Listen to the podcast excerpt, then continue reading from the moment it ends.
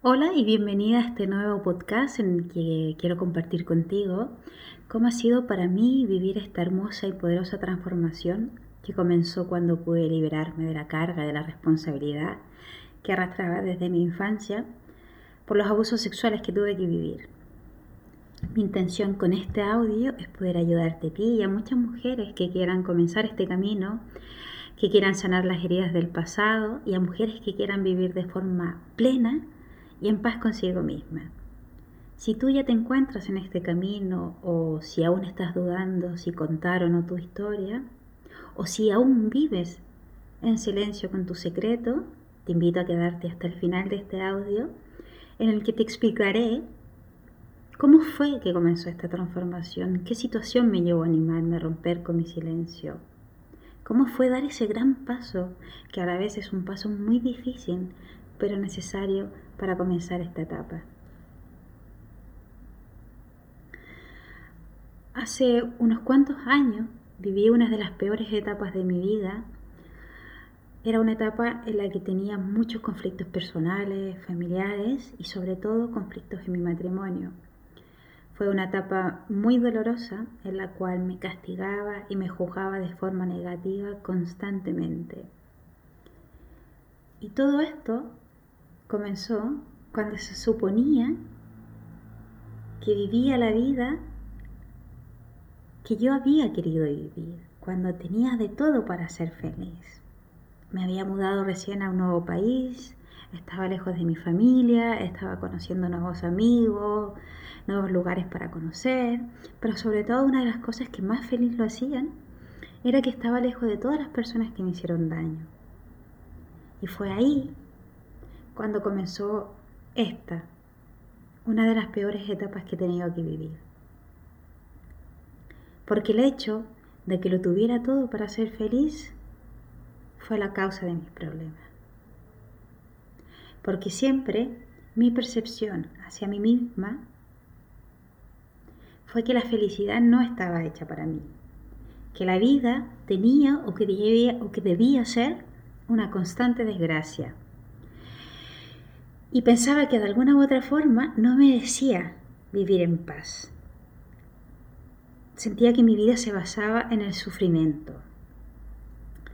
Vamos, para resumirlo, sentía que todo aquello que para mí significaba el éxito personal no estaba a mi alcance y yo no lo merecía. En ese momento era incapaz de poder reflexionar y asumir que todos estos conflictos los estaba generando yo. Que de alguna manera yo misma me encargaba de ser infeliz. Yo misma me encargaba de generar el caos en mi vida. Boicoteaba una y otra vez mis momentos de felicidad. Me llegué a convertir en una mujer, mm, en una esposa, en una madre conflictiva. Constantemente tenía la necesidad de generar una discusión o una pelea en cada pelea o en cada discusión eh, dejaba salir toda la rabia. Decía y hacía cosas que me hacían sentir muy mal. Era capaz de herir a la persona que tenía enfrente eh, con mis actos o con mis palabras. Y después de estas peleas pasaba por diferentes estados de ánimo. Primero me sentía muy mal conmigo misma porque me daba cuenta de que ese conflicto lo había causado yo. Entonces allí era cuando caía en la culpa y así comenzaba un bucle de pensamientos malos y muy negativos hacia mí misma, del cual me costaba muchísimo poder salir. ¿Y cómo salía de allí? Pues generaba en mi mente toda la visión del conflicto, culpando a la otra persona y así era como podía pasar a la siguiente etapa a vivir en el papel de víctima en el que tanto me gustaba y me acomodaba estar. La verdad es que nunca me sentí muy cómoda conmigo misma, tenía la constante sensación de que era una mala persona. Y lamentablemente mi comportamiento reafirmaba esa creencia, porque hacía cosas que estaban mal y que no me gustaban. Y así era como repetía una y otra vez esta, esta dinámica de pasar de la culpa a la víctima. Y fue así como un día toqué fondo. Toqué tan fondo que me di cuenta y sobre todo estaba viendo como todo lo que había construido se estaba derrumbando delante mío. Mi rol de madre estaba decayendo, lastimaba constantemente a mi hijo con los conflictos que generaba en casa, lo estaba condenando a vivir en un hogar en donde las peleas y las discusiones eran frecuentes, lo cual hacía que esta etapa se agravara aún más porque a veces tenía la claridad de darme cuenta de esto y me dolía en el alma causar ese dolor a la persona que más quiero en el mundo. También otra de las cosas que me hicieron tocar fondo fue que Miquel me dijo que ya no podía seguir así conmigo, que no le gustaba vivir con una persona tan conflictiva y que de alguna u otra forma sentía que ya no conocía. Estas palabras y eso en concreto fue para mí la gota que llenó mi vaso. Porque sin duda conocerlo a él ha sido una de las mejores cosas que me han pasado en la vida.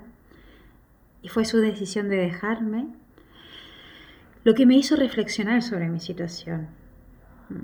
En aquel momento de angustia extrema, cuando todo lo que había construido se estaba derrumbando, fue cuando decidí entender que necesitaba explicar la verdadera razón de mi forma de ser.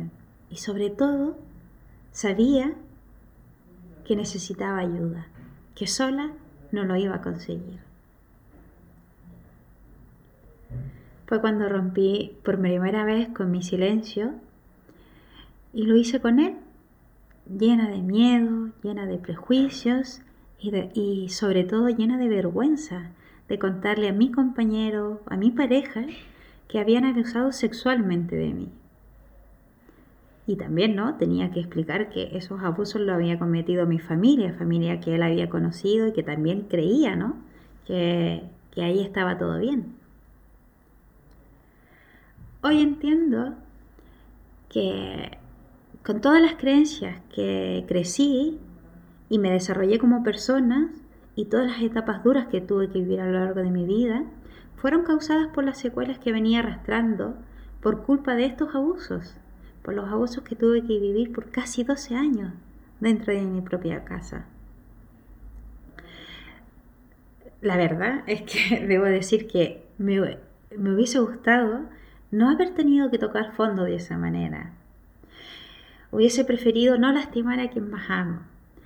Pero lamentablemente vivía y vivimos todavía en una sociedad en la que los abusos sexuales en la infancia siguen siendo un gran tabú.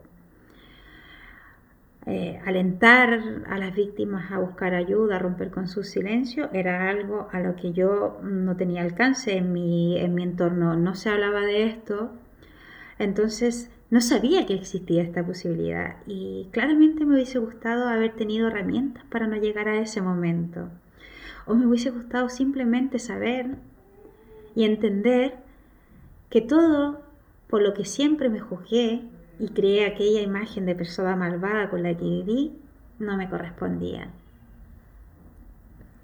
Aún recuerdo como que si fuera ayer, toda la escena y lo difícil que fue hacer salir las primeras palabras.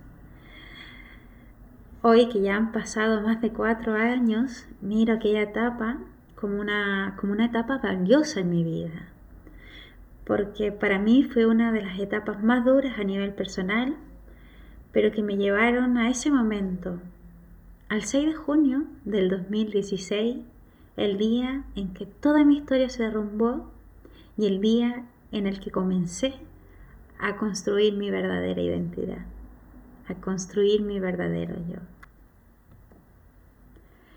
Si te ha gustado este podcast, te invito a que lo compartas a través de las redes sociales, que lo compartas con alguna mujer que creas que pueda estar en esta misma situación y sobre todo te invito a que me comentes, a que me des tu opinión y podamos entablar una charla.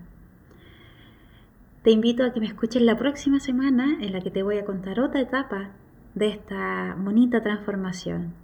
Te doy las gracias por seguir aún aquí, por haber llegado hasta el final. Te espero la próxima semana y desde aquí te envío un fuerte abrazo.